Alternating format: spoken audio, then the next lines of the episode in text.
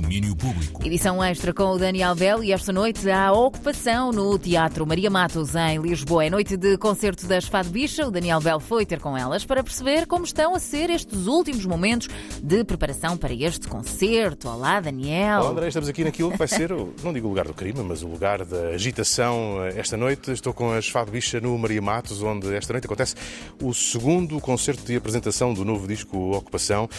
Ora lá, vamos voltar já atrás, Lili e João, e perguntar-vos como é que foi o primeiro na sexta-feira no Porto, no Moco.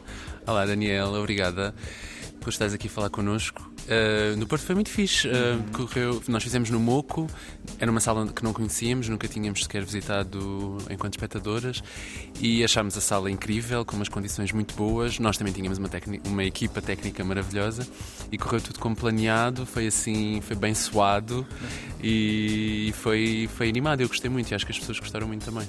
Correspondeu, João, às vossas expectativas que tinham quando pensaram no espetáculo a primeira vez, vê-lo finalmente em palco. Era exatamente isso ou foi o primeiro de muitos capítulos e aqui vamos ter o segundo?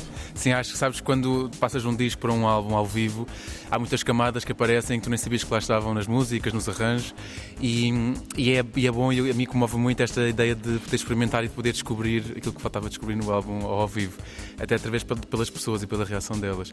E hoje esperamos que, que seja mais uma camada ainda do que foi no Porto, porque também tem muitas pessoas que nós conhecemos, muitos amigos que vão cá estar hoje e então esperemos que seja uma grande celebração da ocupação. Também pessoas convidadas que não foram, que não estiveram no concerto do Porto. Por isso, o concerto vai ser bastante semelhante ao que foi no Porto, mas com mais pessoas convidadas e, e, aí, e pronto, e mais não digo. Não vou puxar spoilers, não vou puxar spoilers. Há também uma pequena, pequena talvez grande diferença, não sei. Plateia com lugares sentados é diferente daquela sala que vocês estiveram no Moco, não é? É verdade. No Moco as pessoas ficaram em pé. Uh, ainda tentámos perceber se daria para as pessoas ficarem sentadas, mas o, mas a, o concerto escutou e, e, tinha pessoas mais do que seria possível sentar. Uh, nós achamos que o concerto funciona bem sentado também, porque é um concerto muito conceptual, em que há muita coisa falada, explicada, partilhada, né, da minha parte, uhum. que eu falo muito e explico as canções e, e falo sobre nós e sobre mim, sobre a minha história. Um, então, como tem muito esse lado, apesar de depois também ter, ter, o lado animado e que daria para as pessoas dançarem, um, mas sentimos que, sendo um concerto relativamente longo, aí uma hora e quarenta, uma hora e quarenta e cinco, o facto das pessoas poderem estar sentadas e poderem usufruir e até terem, por exemplo, pessoas mais baixas em concertos em pé torna-se difícil. Uh, e aqui toda a gente conseguir ver e ouvir e com calma, eu acho que isso é importante e, e, para nós faz sentido que seja sentado.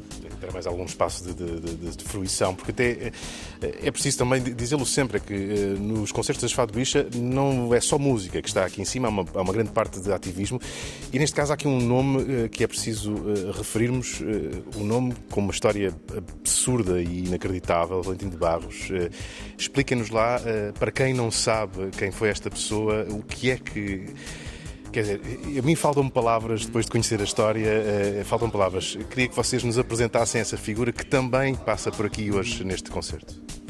Sim, Valentim, nós decidimos uh, dedicar estes concertos de apresentação ao Valentim de Barros, sobre o qual temos uma música, que é a música que abre o álbum, o nosso álbum Ocupação, uma música, um poema que foi escrito pela poeta Inês Marto. Valentim de Barros foi, é apesar de pouco conhecida, talvez a história mais conhecida de muitas que aconteceram semelhantes ao longo dos últimos séculos em, em Portugal e não só, claro.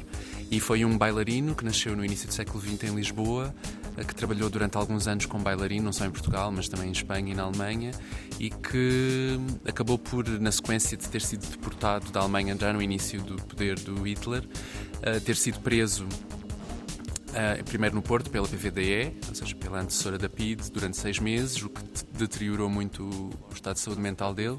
E depois, vindo para Lisboa, acabou por, por ser, começar a ser acompanhado psiquiatricamente e acabou por, por ser uh, internado uh, no Hospital Miguel Bombardo, no antigo Hospital Psiquiátrico Miguel Bombarda, e submetido a uma lobotomia à revelia do psiquiatra que o acompanhava, com o intuito de curar homossexualidade dele, a bichice dele, no fundo. Na altura era considerada doença, não é? Basicamente. Sim, até aos anos 90 e crime, e crime até 1982 em Portugal. Uh, então ele é um. E ele acabou por ficar o resto da vida, quase 50 anos no hospital, até morrer, um, absolutamente desprovido de, de, muita coisa, de liberdade, de vontade de viver, de. Sua própria identidade. De dignidade e de, de, identidade, sim. E, e pronto, ela é, uma, ela é assim das figuras mais conhecidas e de certa forma documentadas, apesar de pouco, mas algo, algo mais do que muitas outras, de pessoas queer, pessoas LGBT em Portugal que foram vítimas de uma perseguição concertada entre o Estado, a ciência, a Igreja, a moral, a sociedade no geral. E, e, nós dedicamos estes dois concertos a ele e falamos bastante sobre a história dele durante o concerto. Sim.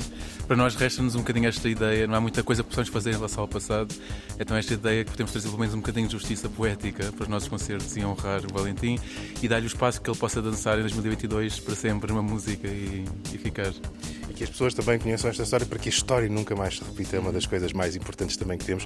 Obrigado a ambas por estarem aqui este tempinho, ainda por cima quase aqui a começar os últimos preparativos e eu aqui feito intruja a meter-me aqui no meio do vosso trabalho. Uh, não, vou deixar, não vou dizer sorte porque isso dá azar, não é? Portanto, é, pronto. Também não podes dizer aquela palavra. Não, não posso, porque estamos na rádio, por isso. Mas toda a gente sabe. Que seja um excelente momento para vocês, as duas, para toda a gente que aqui está. As Fado Bicha hoje no Maria Matos, segundo concerto de ocupação ainda têm tempo para dar aí um salto. Ainda há bilhetes ou não? Há alguns, há pouquinhos, mas ainda há alguns. Sim. Começa às nove, por isso se derem uma, uma corridinha ainda apanham. Mexam-se, Andrei, não sei se queres vir, mas se quiseres, diz-me qualquer coisa, compre-te um bilhete à saída. Está combinado, já vou ter contigo, eh, Daniel Belo, em direto do Teatro Maria Matos em Lisboa, à conversa com a Esfado Bicha, que mais daqui a pouco sobem então ao palco para apresentar Ocupação. Domínio Público.